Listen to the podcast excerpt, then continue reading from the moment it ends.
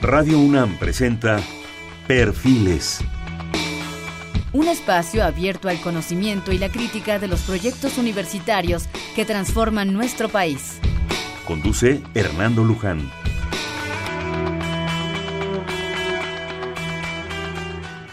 ¿Qué tal? ¿Cómo están? Buenas noches. Estamos nuevamente en Perfiles. Este es un espacio en donde conversar con las mujeres y los hombres que día a día forjan nuestra universidad.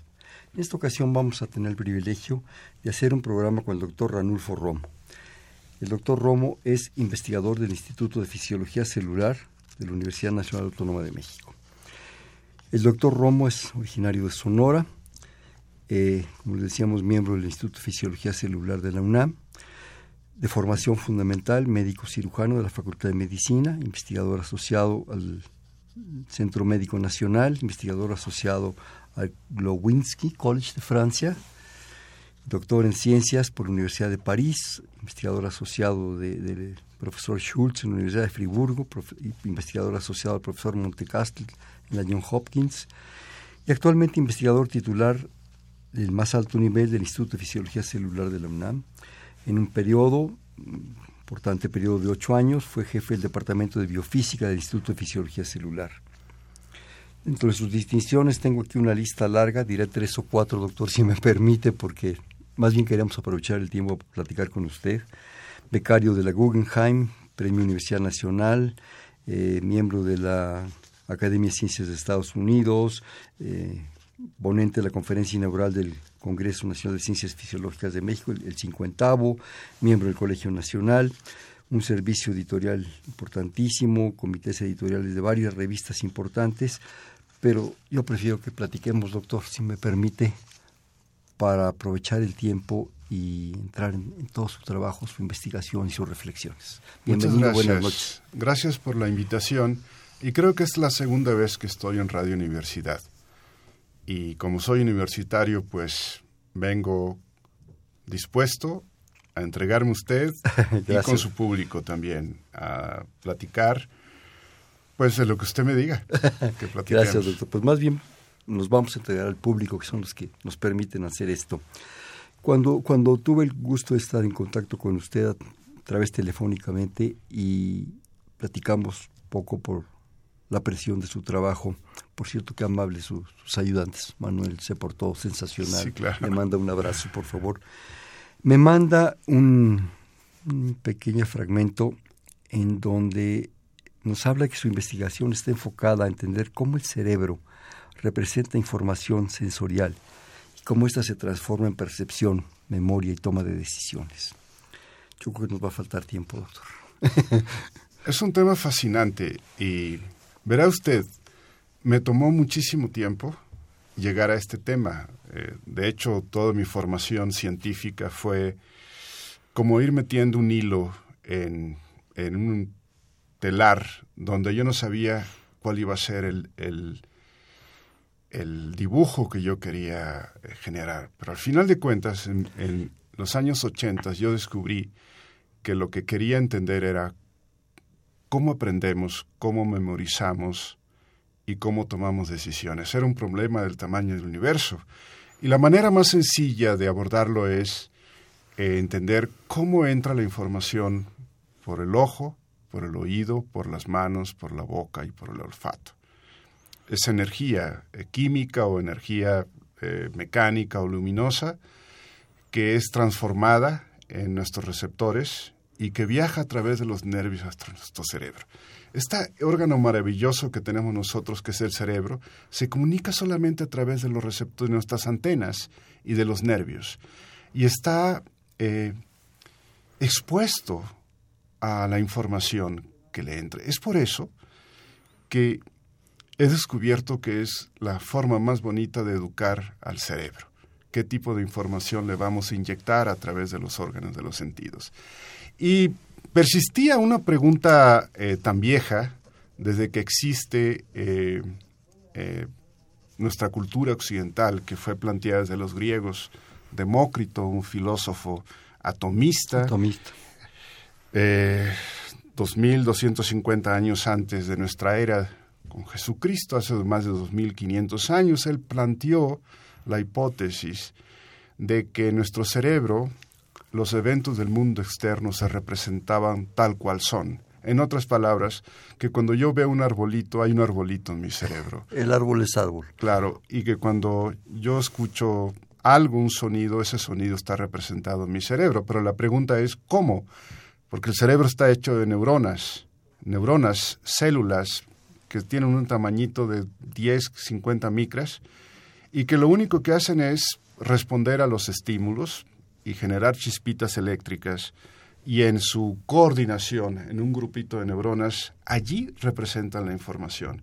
Entonces nosotros, yo me di a la tarea, junto con otros colegas, a tratar de entender este asunto. Y lo hemos logrado hasta este momento. Sabemos que los eventos del mundo externo los podemos, podemos tener una copia neural, neuronal, biológica, y que es el sustrato primario que nos permite sentir, percibir, memorizar y usar esta experiencia para actuar en consecuencia en nuestro mundo. y esto es algo verdaderamente fascinante. Para discernir. Sí, claro. Doctor, me hace recordar a Pablo Neruda. La flor a la flor y el olor a la flor. Claro. ¿Verdad? Y ahorita lo que nos acaba de decir es pues la esencia de la evolución del ser humano, ¿no? Es pararnos, es el dedo puesto, ¿sí? es la visión, cierta visión, no la visión de las aves, es la capacidad cerebral y es esa posibilidad como de, de imprimir el mundo para, para hacer de nuestro cerebro y de nosotros mismos pues algo que es lo que nos hace ser a nosotros. Claro, de hecho, eh, para mí fue un descubrimiento fascinante, porque quise descubrir a mis antecedores. Y, y ahí estaba Demócrito, y ahí estaban los grandes filósofos del siglo XVII, los grandes naturalistas del siglo XVIII y XIX, y bueno, y todo el boom de la ciencia moderna del siglo XX que se dispara a mediados de los 50 más o menos con el boom de la tecnología. Entonces yo estoy muy agradecido con esto porque he estado montado realmente sobre los hombros de grandes gigantes, como lo dijo Newton, también. Entonces, eh, a mí simplemente me ha tocado eh, dar la puntilla de grandes planteamientos filosóficos y desarrollos tecnológicos que se dieron durante más de dos, mil años. Y bueno, pues estoy muy agradecido de, haber podido, eh, y todavía puedo, ¿eh? todavía lo estoy haciendo. Tiene que poder. de poder llevar estas grandes preguntas al plano experimental, eh, ver realmente cómo eh, nuestro cerebro construye la realidad porque eso es lo que hace nuestro cerebro, construir la realidad y después sacar una realidad de nuestro cerebro hacia los demás a la hora de tomar decisiones y generar acciones voluntarias. Y eso es verdaderamente es algo eh, extraordinario, porque sobrepasa todas las disciplinas, porque al final de cuentas ahí está historia, filosofía, química, matemática, eh, fisiología, física, qué sé yo. Y pues yo ni soy ni físico, ni soy ni matemático, ya ni soy biólogo, ni soy médico, pero me he dado la tarea de poder conjuntar em, en grandes eh, mentes, estudiantes, eh, colegas ya formados para el abordaje de problemas fundamentales como estos. Doctor, yo quisiera que empezáramos, aunque parezca un poco básico, pero ¿qué es el cerebro? Pues el cerebro es un órgano, es un conjunto de neuronas, como lo definió eh, Crick, premio Nobel de Fisiología y Medicina, por haber descubierto nada menos que el código genético. Es un conjunto de neuronas eh, y eso somos nosotros más que un conjunto de neuronas y que ha tomado miles y miles de años para llegar al órgano que es el cerebro. El cerebro que tenemos nosotros es el órgano cumbre. Los gatos tienen cerebro, los monos tienen cerebro, los pájaros tienen cerebro, los reptiles tienen cerebros. Pero lo tomó mucho tiempo la evolución hasta llegar al cerebro que tenemos nosotros. Y ahí pues esto es, está dictado por los, por los genes, pero viene la parte más importante, cómo lo educamos.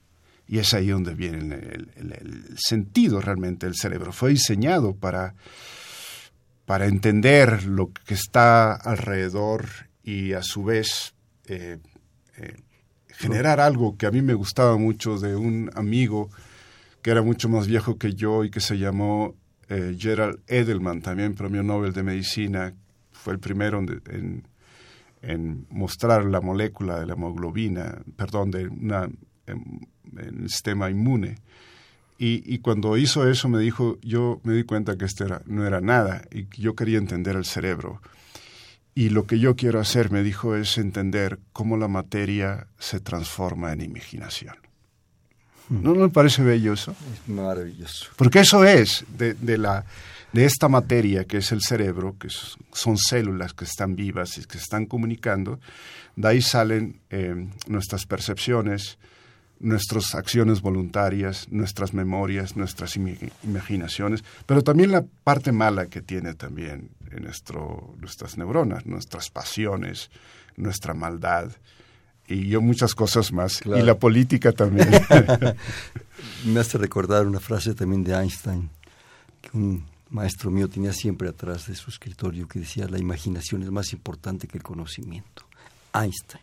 Claro, y es el Einstein consagrado, pero llegar a esa reflexión no debe haber sido tan fácil para él. Y sí, realmente eh, somos de repente sublimes como los ángeles, pero podemos ser tan perversos como los demonios que el Dante nos compartió en la Divina Comedia. Por supuesto. Es, es parte de la libertad del discernir del ser humano. Y es parte de ese privilegio de habernos bajado de los árboles, correr por las sabanas con estas características que usted nos planteaba de la mano, el cerebro, la visión, todo este tipo del mundo que se nos viene, que nos, que nos agobia de repente, pero que nos maravilla constantemente. Pero el cerebro está vinculado a un sistema, un sistema nervioso. ¿Cómo está, doctor? ¿Qué es? Porque el cerebro es el, órgano completo, pero hay todo un sistema que, que, lo nutre, que lo maneja y que nos hace percibir a nuestro propio cuerpo. Si hablamos de percepción, simplemente hablamos de que el cerebro está conectado a través de unos hilos que son los nervios y estos a su vez están conectados con las antenas que son los receptores el ojo. El ojo lo único que hace es transformar energía luminosa en chispitas eléctricas que se van por los nervios y eso es lo que interpreta nuestro cerebro. Cuando yo toco algo con mis manos, son mis mecanos receptores, son sensores al contacto de algo y de ahí se transforman chispitas eléctricas que se va al cerebro y el cerebro interpreta que yo estoy tocando algo con las manos.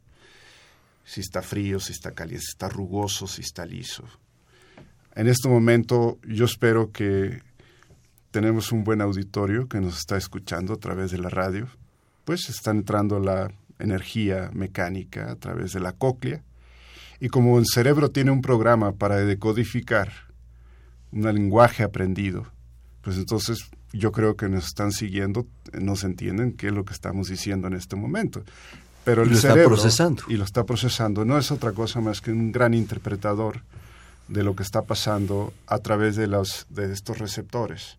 Es verdaderamente muy humilde lo que hace el cerebro, porque lo que recibe son chispitas eléctricas discontinuas, son actividad eléctrica, y él las interpreta, las ordena, las recrea, las guarda, las desecha, las usa también a la hora de, de tomar una acción eso es nuestro cerebro, es realmente un órgano. Se les llama un órgano como el corazón o como los pulmones. Ya sabemos prácticamente todo lo del corazón, ya sabemos todo lo de los pulmones, pero no sabemos mucho de cómo le hace el cerebro. Sabemos que es el cerebro el responsable de la identidad de lo que yo soy, pero no sabemos cómo el cerebro le hizo para hacer esto. Y a veces pienso que es un gran engañador. Es decir, muchos de mis colegas piensan que ya estamos muy cerca de entenderlo todo y yo les digo que no, porque es el cerebro que se trata de entender a sí mismo y seguramente nos está tendiendo alguna trampa para que nunca lo podamos entender en su totalidad y que podamos seguir pensando en el cerebro, porque es el cerebro mismo quien está pensando. En otras palabras, lo que yo estoy haciendo en este momento es gracias a mis neuronas que están, que es mi cerebro.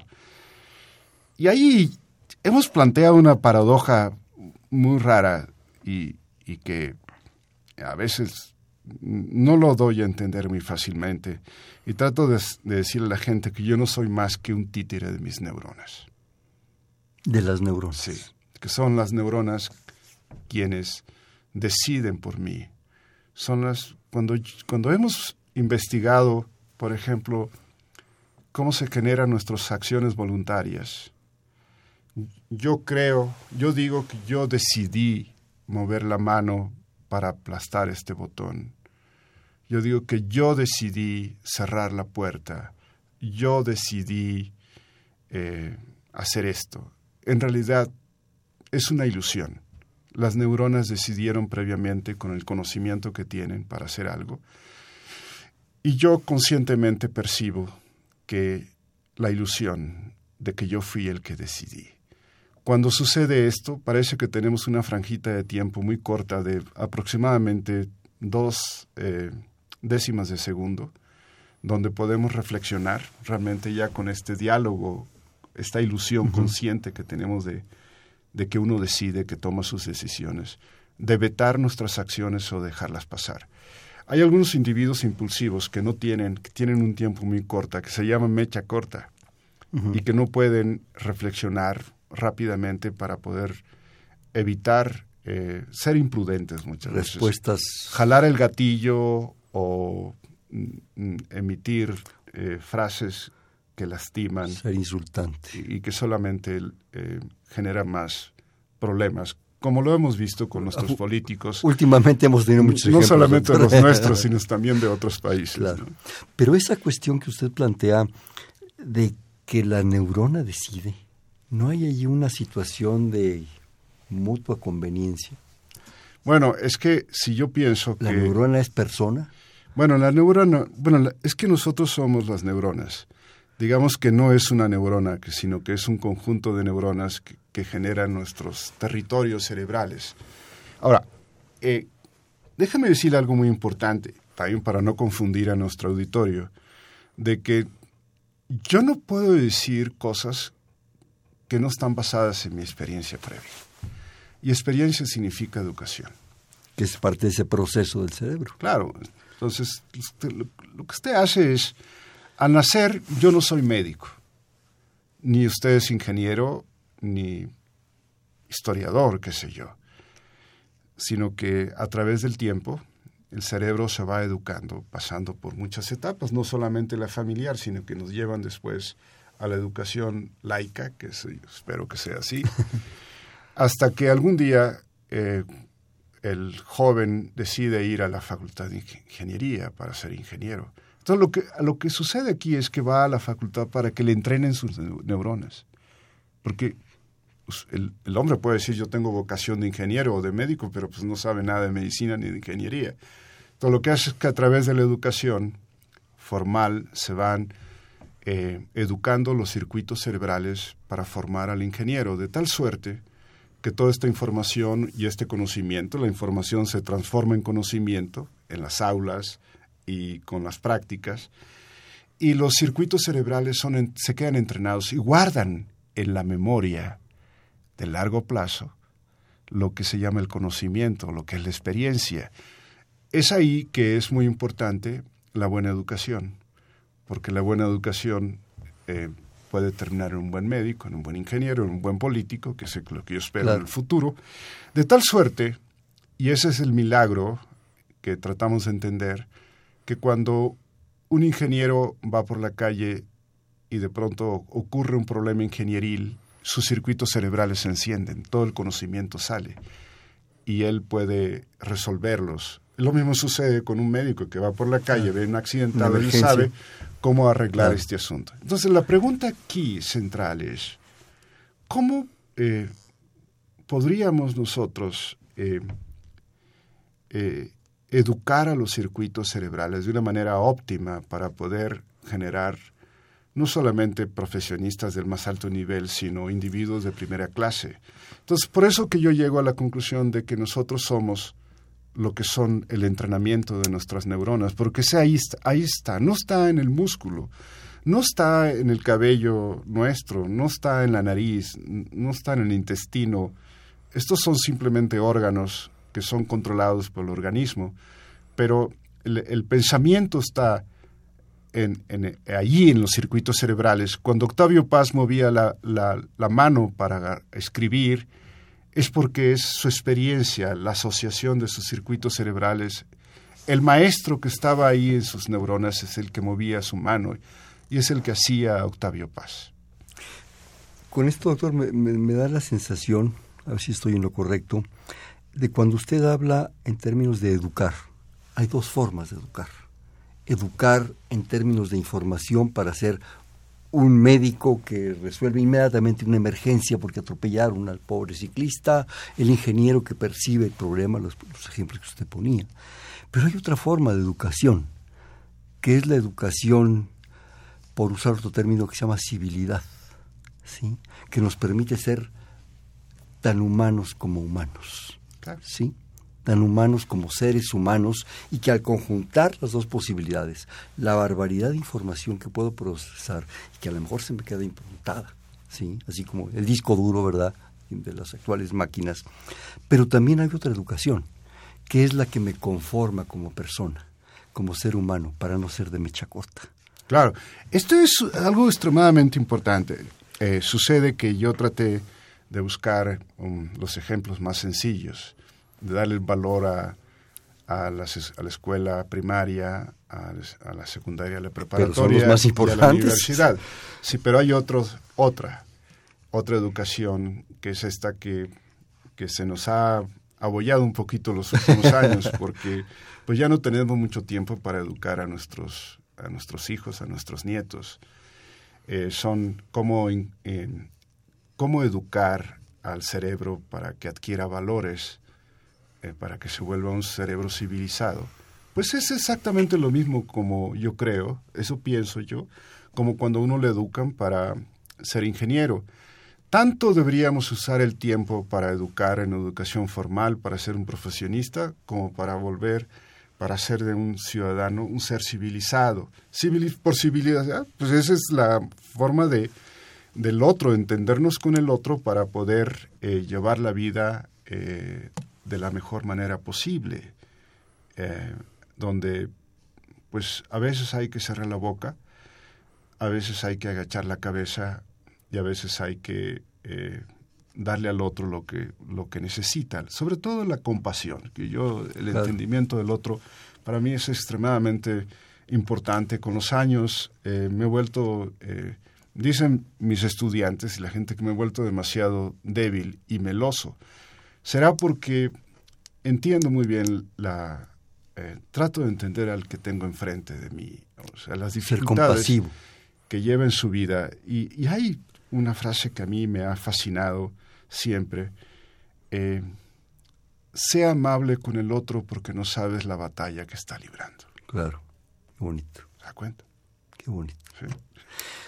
No recuerdo si es Platón dice educar al hombre o al otro no es enseñarle lo que no sabe, sino hacer de él algo que no es o alguien que no es. ¿Sí? Que es un poco lo que usted nos está planteando. Es, no solo es darte información, darte datos, es hacer algo más. Por supuesto. Y aquí viene algo, el, tercer punto importante. Eh, el cerebro no es solamente un órgano que está sometido a a la información que está entrando y que la está procesando, sino que por su cuenta él también la puede generar. Una vez que ya hemos conformado una experiencia suficiente, ya nuestro cerebro por sí mismo puede generar sus propias acciones. Por eso es que yo puedo pensar, no tengo que hacer nada. Yo puedo, eh, yo creo que hago acciones voluntarias, aunque yo sé que son mis neuronas, quien las hacen por mí y después me generan la ilusión. Y ahí es donde viene la imaginación, para bien o para mal, y la parte creativa. Y eso es probablemente la parte más interesante. Yo tenía un maestro en Estados Unidos, ya lo conocí grandecito, y que ya notaba que le costaba adaptarse a, al mundo externo y me decía, mira Ranulfo, a mí lo que menos me importa es la información que me está llegando ahorita, porque yo vivo con mi experiencia, yo vivo adentro. Yo he visto tanto, he oído tanto, he pensado tanto, que el recreo más grande que yo tengo es vivir adentro de mí mismo, pensando. Es decir, yo no funciono como un niño. Los niños al principio no tienen experiencia, pues, pues no han mm, vivido demasiado. Van acumulándolo. Entonces van acumulándoles. En una etapa de nuestra vida temprana dependemos mucho del mundo externo. En una etapa más tardía, nosotros dependemos más de nuestros procesos internos, de lo que está guardado en nuestra experiencia. Nuestras neuronas se quedan trabajando por su cuenta. Y ahí está la madre de todas las la parte creativa de, lo que somos nosotros. Eh, ahorita que, usted comenta esto, de repente me hace pensar, doctor, que para que ese sistema, ese cerebro, todo ese sistema que usted nos describe de sensores, de perceptores, funcione, se requiere un sistema estable que lo mantenga, que lo haga funcionar también, que le dé las condiciones, el medio de cultivo, fundamental y necesario para que eso funcione. Y de repente eh, pienso que si bien los otros órganos, ninguno deja de ser más o menos importante, el mantener una cierta temperatura, el mantener una fluidez, en este caso sanguínea, una nutrición correcta, una función, va a permitir no solo que eso funcione, sino que como usted nos está planteando con el ejemplo del niño, se va enriqueciendo gradualmente. Le va dando las condiciones para ir creciendo, no solo físicamente, sino emocionalmente, neuronalmente, en términos de sensaciones y percepciones. Sí, por supuesto. Eh, digamos que el mismo cerebro, por su cuenta, él busca una estabilización. De hecho, ¿La genera de alguna manera? Sí, de hecho, en este momento con unos colegas que están en Nueva York y en Yale, estamos terminando un artículo que ya va muy adelantado, donde precisamente tratamos de, de, buscar estos principios que hacen que, el, que la circuitería cerebral mantenga una estabilidad. Porque nuestro cerebro está trabajando continuamente, pero nosotros, el cerebro no está trabajando para generarnos la ilusión de que está trabajando, de que está haciendo cosas, operaciones mentales de alto orden.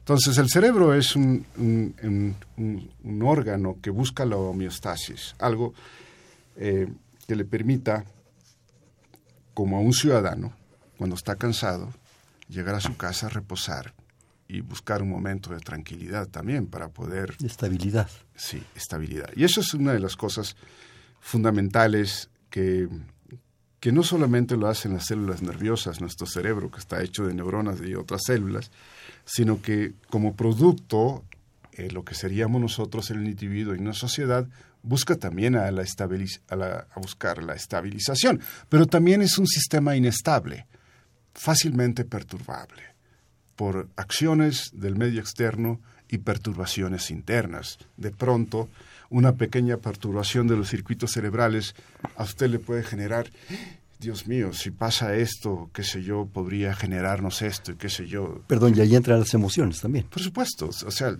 las emociones son producto también de la circuitería cerebral. Claro. Hay sistemas eh, neuronales que están adentro de nuestro cerebro que son los que le dan eh, valor a la información del mundo externo e interno también que tenemos aquí.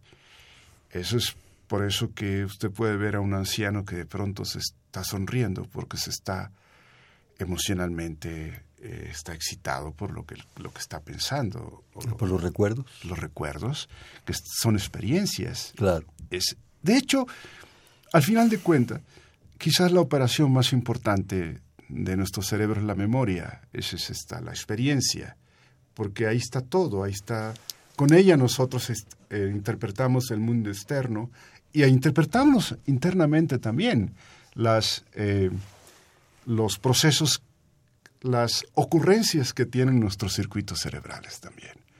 Pero también unos son placenteros, otros son también displacenteros. Difícilmente estamos en el punto medio.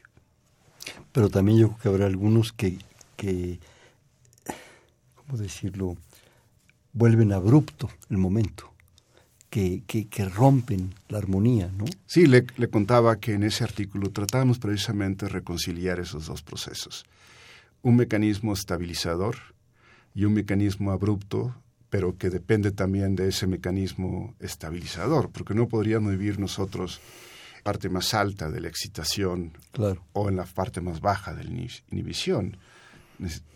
Necesitan compensar, tener mecanismos compensatorios y, no sabemos a ciencia cierta cómo le hace nuestro cerebro, pero lo estamos buscando nosotros con las investigaciones.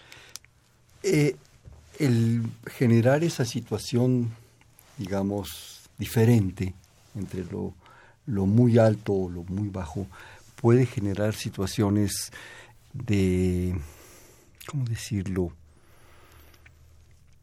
Vamos a tratar de usar la palabra correcta, de cuestiones de falta de control del individuo. Bueno. Por ponerle un ejemplo, a ver si se me ocurre un buen ejemplo. Si yo vivo en esa situación de baja posibilidad de baja potencia de mi cerebro, de mi sistema, obviamente también emocional, ¿puedo llegar a la locura? Por supuesto, ese es precisamente uno de los puntos. La gran diferencia. eso es uno de los, de los temas que estuvimos discutiendo en el Colegio Nacional la semana pasada con este colega con quien yo trabajé en Suiza. Y yo tuve el, privilegio, él y yo, haciendo unos experimentos, descubrimos los sistemas de recompensa y, no nos dábamos cuenta en el momento, porque andábamos buscando los sistemas que tienen que ver con las acciones voluntarias. Y vamos encontrando que estas neuronas tienen que ver con darle valor a la información eh, y sobre todo cuando el cerebro se ve recompensado, el organismo se ve recompensado. Vamos a ver. Yo quiero pensar que todos los estudiantes que van a la UNAM a estudiar quieren ser recompensados por el aprendizaje, por lo que aprenden, pues eso es lo que hace el cerebro. Y sobre todo el día en que reciben su título. Los hacen acreedores, ya que son, son capaces para llevar una profesión. Pero en la vida diaria, todos los días, nosotros buscamos una recompensa. Desde que tomamos una taza de café, desde que comemos un huevo frito, un taquito con una salsita que nos gusta mucho. son las ocho, por favor. Claro, y además, eh, cuando si uno está casado, baja el esposo y con una sonrisa le dice muy buenos días, uno se siente muy recompensado.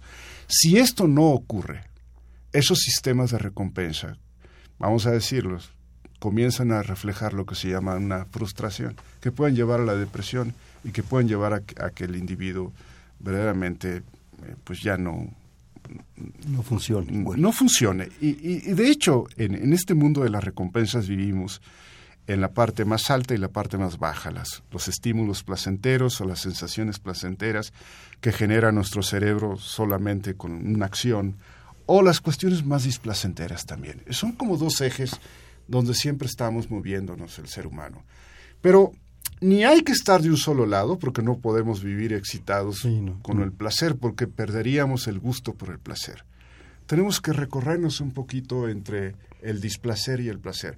Entonces nuestro cerebro tiene ese, ese grupo de neuronas que permite eh, regular nuestro estado eh, eh, emocional, de tal suerte que cuando se rompe este equilibrio, usted se puede ir a la euforia fuera de control o se puede ir a la parte depresiva que la verdad, si usted ha visto un depresivo, es una de las cosas más tristes y es muy difícil sacarlo, porque esos sistemas se quedan trabados.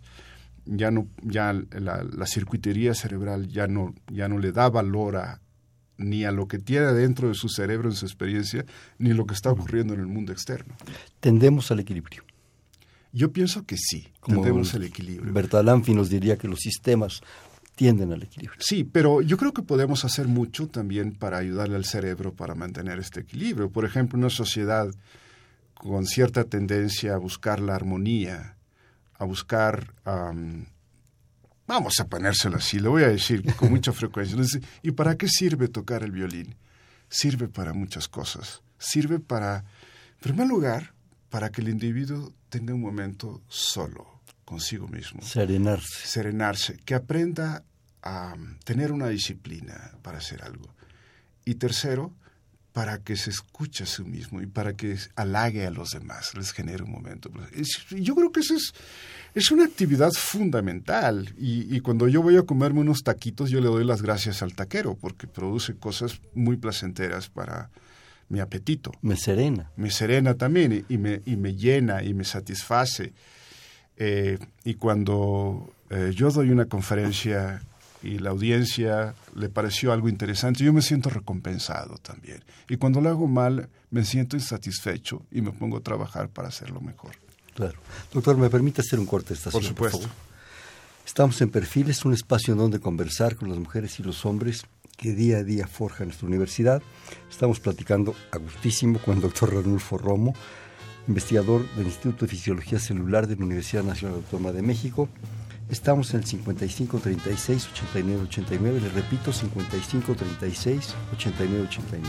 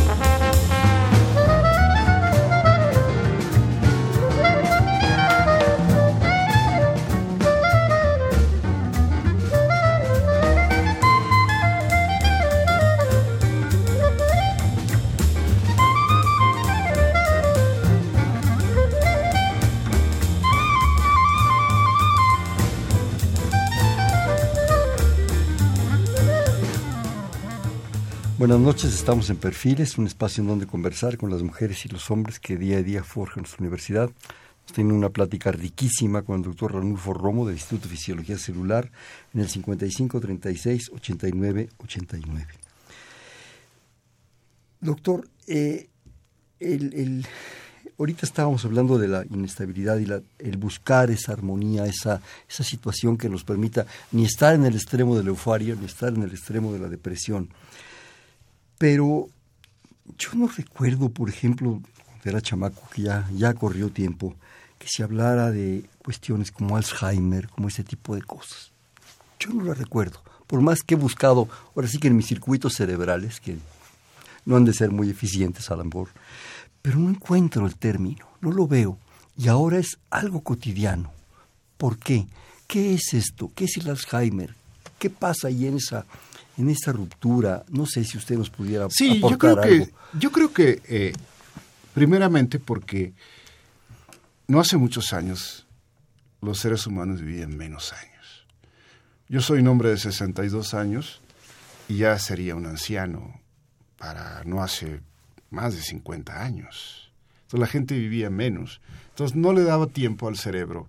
Ahora vivimos más años y estamos más expuestos a enfermedades vamos a tener más, así como podemos tener una larga vida de, de cosas eh, extraordinarias, también nos pueden pasar muchas cosas terribles. Y una de ellas es precisamente la enfermedad de Alzheimer. Sabemos, tenemos más conocimiento de la organización, eh, de cómo está construido el cerebro, los circuitos cerebrales que median nuestra experiencia, que es donde está la memoria. Eso es básicamente.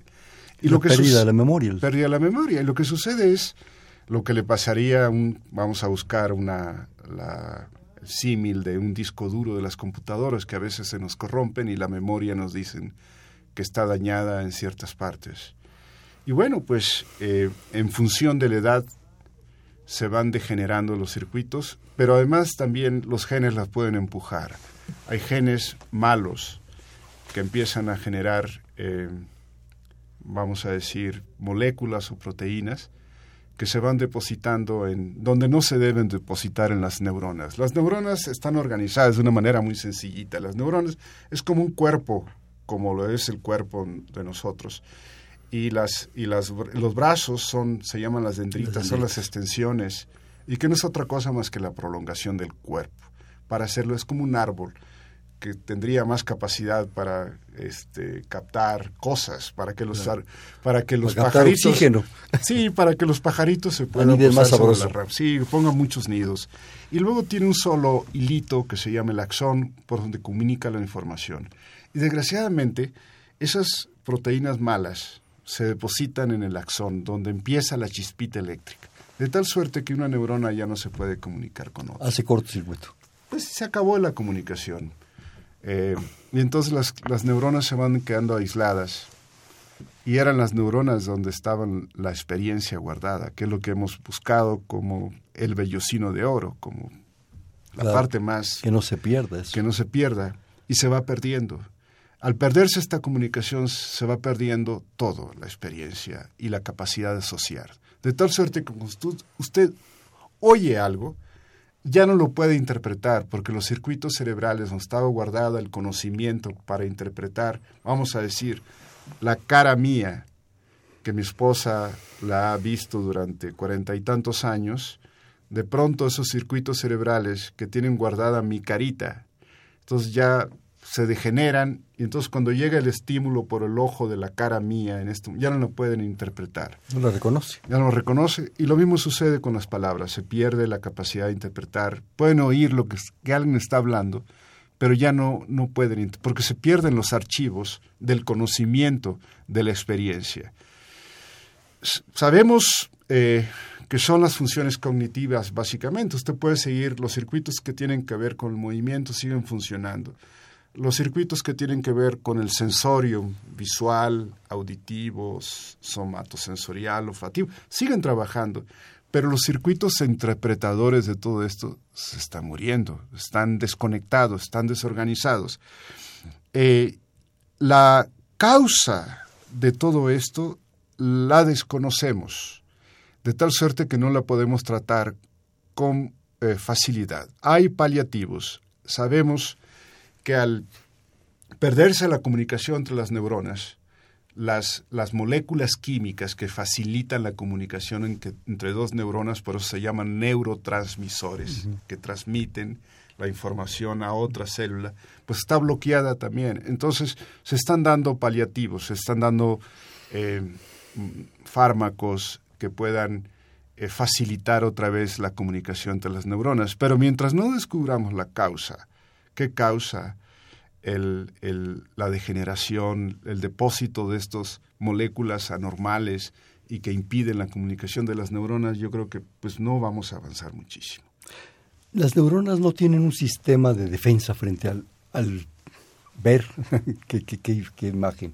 Al, al, al, momento que se acercan estas proteínas malas o que las van a atacar, no hay un sistema de defensa como el sistema inmune. Como sí los hay, sí los hay, pero no es suficiente. Y lo que pasa es que, es que se desorganiza toda la maquinaria eh, neuronal y, y lo más penoso y que no sabemos y que se anda buscando es que hay genes que se encienden. Es decir, vamos, todo va muy bien. Es, es lo mismo que, que, sucede muchas veces con el, con, el, con el cáncer. Todo va muy bien y de pronto todo se desorganiza. ¿Por qué? Porque se encienden algunos genes inapropiados que empiezan a producir cosas eh, que no son buenas o ya no se producen y, y, el sistema, entre uno de ellos el inmunólogo, ya no, ya no está inmune, ya no está trabajando apropiadamente con las defensas. Entonces ahí estamos, eh, son de los grandes males que nos ocurren en la sociedad moderna porque vivimos más años, el Alzheimer y el cáncer. El cáncer hace algunos años, cuando yo era pequeño, era muy raro escucharlo. Yo nunca escuchaba eso. Y mucho menos la palabra Alzheimer. Como que cuando al abuelito se le iba la onda, era normal. Sí, Y que cuando la tía de pronto eh, iba con el médico y después a los tres meses se moría, como decía lo normal. Probablemente murió, se murió de vieja, cáncer, decía, ¿no? Pero ni siquiera fue, fue probablemente por un cáncer y al abuelito se le fue la onda porque, eh, pues porque tenía Alzheimer y no lo sabíamos. Este, este es un poco el asunto de la memoria que yo quería tratar con usted, que nos ilustrara, y la toma de decisiones. ¿Qué nos puede decir al respecto? Claro, esa es probablemente la parte cumbre de las funciones eh, ejecutoras de nuestro cerebro. Para bien o para mal, nuestro cerebro toma decisiones continuamente. Algunas de ellas son a nivel subconsciente y otras veces son conscientes. Vamos a ver, si esto fuera un ministro de la Suprema Corte de Justicia y le llegan los casos que tienen que discutir, usted tiene que tomar evidencias. Si es usted un juez, toma evidencias a favor o evidencias en contra. ¿Cómo le hace? Pues le hace el cerebro a través de la información que, que recupera, que obtiene, ya sea con el sistema visual, ya sea con el sistema auditivo, o si está ciego y sordo, pues con las manos en braille. Adentro de su cerebro usted tiene su experiencia. Y la toma de decisión no es otra cosa más que una cosa muy bella, el encuentro de, en el caso del juez, para tomar una decisión de la información del mundo externo con la experiencia que tiene adentro. Y cómo se mezclan es uno de los procesos más elegantes de nuestro cerebro para tomar una decisión, porque después lo que resulta de la experiencia y de la información sensorial eh, resulta en una toma de decisión que es comunicada a nuestros circuitos que tienen que ver con nuestras acciones voluntarias. Todos esos procesos los hemos venido investigando y más o menos los tenemos en nuestras manos. Pero imagínese usted, yo le estoy hablando de la toma de decisión para decir si es culpable, mm, tomar un veredicto, si es culpable o, o inocente. Es probablemente una cosa muy compleja, pero su cerebro continuamente toma, me tomo una decisión, ¿me tomo esta taza de café o no me la tomo? ¿Me tomo otra taza de café o no? Este, ¿Le hablo a Conchita o no le llamo a Conchita? Y su cerebro está tomando estas decisiones. Y probablemente una eh, decisión muy compleja sería si su novia le dice, ¿te quieres casar conmigo? No, pues algo si es usted de mecha corta, usted dice que sí, inmediatamente se puede meter en un broncón. Pero si es, eh, bueno, no quiero decir que es, muy inteligente, pero sí le puedo decir, ¿qué tal si te lo vemos dentro de una semana? Yo tengo un amigo que lleva ocho años que le dice a su novia que no le ha contestado esta pregunta, pero esto es para Ah, para burlarnos un poquito de este asunto. de humor Sí, claro. Pero sí, esto es, es, algo muy bello. Ahora, también están las decisiones eh, que no dependen de, la información del mundo externo, sino que son internamente generadas. Yo de pronto estoy sentado y yo decido ir a hablarle a Pedro. Y la pregunta es, ¿por qué decidí ir a buscar a Pedro? ¿Qué me empujó? Pues porque mis circuitos cerebrales, que tienen experiencia acerca de Pedro, y había un asunto pendiente con esto, decidieron que yo me levantara del asiento y fuera a hablar con él. Y eso es una de las cosas más interesantes. Eso es, entonces, ¿qué es lo que llevó? ¿En qué momento yo creí que quería irle, ir a hablar a Pedro? Resulta que cuando uno mide la actividad neuronal esta actividad se enciende mucho tiempo antes de que yo tenga, haga consciente que quise irle a hablar a Pedro. Esa es la razón por la cual al inicio de nuestra charla yo le dije que éramos títeres de nuestras neuronas. Si nuestras neuronas trabajan, deciden por nosotros y después nos dan, nos generan la ilusión de que, yo quiero hacer tal cosa, y entonces yo tengo una franja de tiempo muy cortita donde ahí puedo frenar la capacidad de veto o, de, o dejar pasar esta acción. Y esto es algo muy importante porque en, yo creo que en la prudencia está precisamente la fineza de cómo fueron educados los circuitos cerebrales a la hora de tomar la decisión. Y eso me regresa otra vez al inicio de nuestra charla, de que es tan importante eh, educar al cerebro, porque si lo educamos eh, incrementamos la probabilidad de tomar decisiones acertadas. Entonces, con la educación, creo yo que nosotros incrementamos de no solamente de tomar decisiones acertadas, sino también tomar decisiones placenteras también. Y podemos reducir el, las, las acciones que sean nocivas para nuestro organismo y para los demás. O por lo menos el riesgo. Sí. Eh, hace un momento usted usó las decisiones voluntarias. usó el término, si mal no recuerdo. ¿Y las involuntarias? Bueno, es que ahí se vuelve un diálogo muy, muy raro porque yo sostengo que casi todas las acciones voluntarias son involuntariamente generadas en nuestro cerebro. No solamente mi postura, sino también de otros colegas. Y esto se debe precisamente a que los tiempos donde yo creí, yo creo que, que, yo decido hacer una acción voluntaria no correlacionan con los tiempos de mi actividad cerebral. Los tiempos de la actividad cerebral vienen antes, corriendo ya, vienen encendidos, y luego hay un piquito donde yo lo hago consciente y ya lo dejo, no lo dejo pasar. Entonces, la paradoja de todo esto es que probablemente todas nuestras acciones voluntarias son involuntariamente generadas en nuestro cerebro y que todas nuestras acciones conscientemente generadas son inconscientemente generadas. Esto es muy paradójico. Esto es Zenón, Zenón de Lea. Oiga, doctor, nos, nos eh, hacen favor de llamarnos algunas personas, me permite leerlas. Señora Sara García, la delegación Benito Juárez, le pregunta, ¿nos puede explicar si la violencia es un desorden neuronal?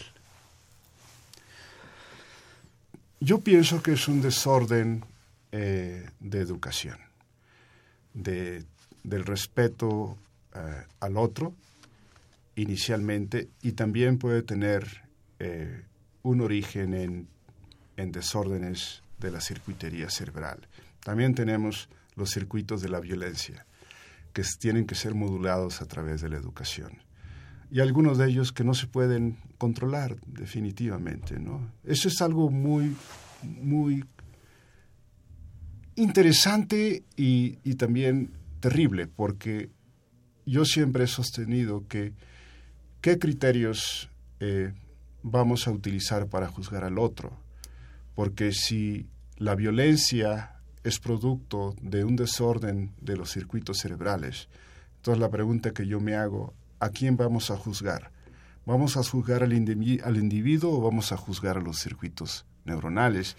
Y esto se va a volver un problema muy complejo, no, no en mucho tiempo, porque los juzgadores, ahora con las técnicas que tenemos de que podemos visualizar con mucha precisión dónde está una anormalidad en el cerebro, entonces esa anormalidad puede llevar al individuo a generar su violencia o a generar eh, todas las cosas malignas que tenemos. Entonces la pregunta, ¿qué vamos a, juzgar? Vamos a juzgar la vamos a, juzgar el individuo, el acto del individuo, o vamos a juzgar el circuito cerebral. Yo pienso que tenemos que juzgar al circuito cerebral.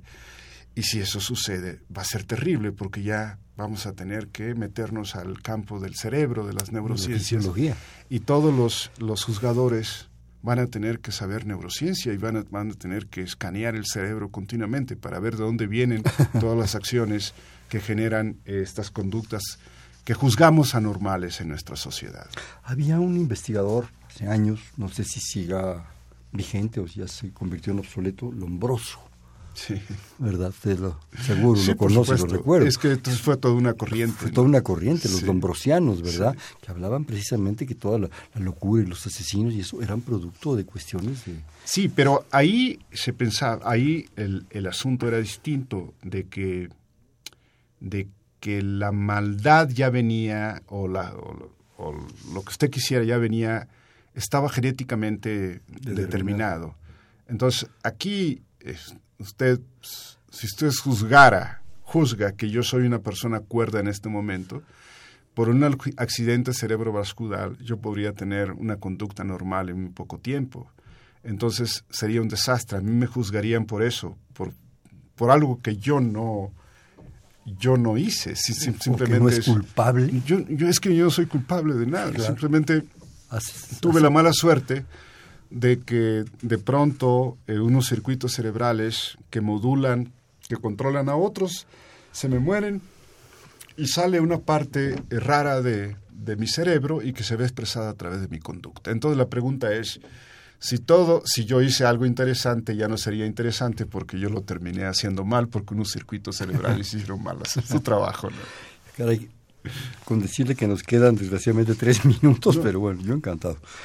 Manuel Palacios de la Ciudad de México, interesantísimo programa, saluda al invitado y felicita al programa, más bien ustedes lo hacen. El señor Alfonso Borja, de la delegación Benito Juárez, felicita al programa y pregunta, ¿ya ha localizado las zonas del placer? Por ejemplo, las drogas, ¿cómo inciden en las neuronas? Por supuesto, ya está localizado esto, eh, con cierta precisión. Lo que no tenemos son vacunas todavía contra las drogas, porque ya sabemos que tenemos circuitos cerebrales internamente, endógenos, que son los que buscan el placer y entonces esos circuitos cerebrales naturalmente nos generan placer, pero los podemos activar con las drogas. Y entonces estos circuitos van perdiendo su capacidad de generar placer y es la razón por la cual requerimos más, más, más, más, más droga, porque ya no podemos tener placer. Entonces, eso es una, es una cuestión pendiente de parte de las neurociencias si algún día vamos a tener, vamos a poder vacunar al cerebro para esas cosas. Yo creo que por el momento sí lo podemos vacunar por medio de la educación. Claro. Sí, definitivamente. No hay otro por el momento. la opción, porque si no, bueno, pues se, se, dispara y se dispara. Y hay un periodo crítico para este, volverse adicto y empujar estos sistemas del placer. ¿no? Está muy bien determinado por las personas que trabajan en la epidemiología de las adicciones. Eh, la doctora Medina Mora ha hecho todo un, un mapa muy interesante. Pues todo esto empieza en la adolescencia y la susceptibilidad se termina a principios de los años 20 aproximadamente. Si usted prueba las drogas un poquito más tardíamente, es menos probabilidad de que se vuelva adicto. Si usted los toma cuando no tiene experiencia y cuando está en la etapa de la búsqueda del placer, se queda usted entrampado en las drogas. O la búsqueda del ser y la nada. bueno, Javier Rodríguez de Atizapán, ¿cuál es la parte que se activa con los recuerdos vivos? O no viejos, perdón. Yo recuerdo con facilidad cosas que pasaron hace mucho como si hubieran sido ayer. Bueno, esta es una cuestión que nos hemos planteado desde hace mucho tiempo, no solamente yo, sino muchos investigadores, dónde se guardan los recuerdos. Los recuerdos, afortunadamente, tienen una distribución muy amplia en nuestro cerebro, de tal suerte que hay amplio espacio para que cuando se nos van unos circuitos cerebrales quedan otros. Entonces, por lo tanto, los recuerdos son muy difíciles de eliminar, sobre todo cuando están relacionados con las cuestiones afectivas. ¿Hay posibilidades de que un circuito pueda eh, suplir a otro? Existe redundancia, que es algo muy bello. Es decir, que no solamente tenemos un solo circuito para la memoria, sino que tenemos múltiples circuitos y que entre ellos unen sus esfuerzos para mantener nuestra experiencia, nuestra identidad. De tal suerte, si uno falla, quedan, vamos a decir, tengo 10, si fallan dos, me quedan 8. Pero si me fallan dos, me fallan ocho, me quedan dos, es cuando empezamos a tener problemas con la memoria. ¿no? está protegido el sistema. Hace eso, redundancia, es algo muy interesante. Qué bonito.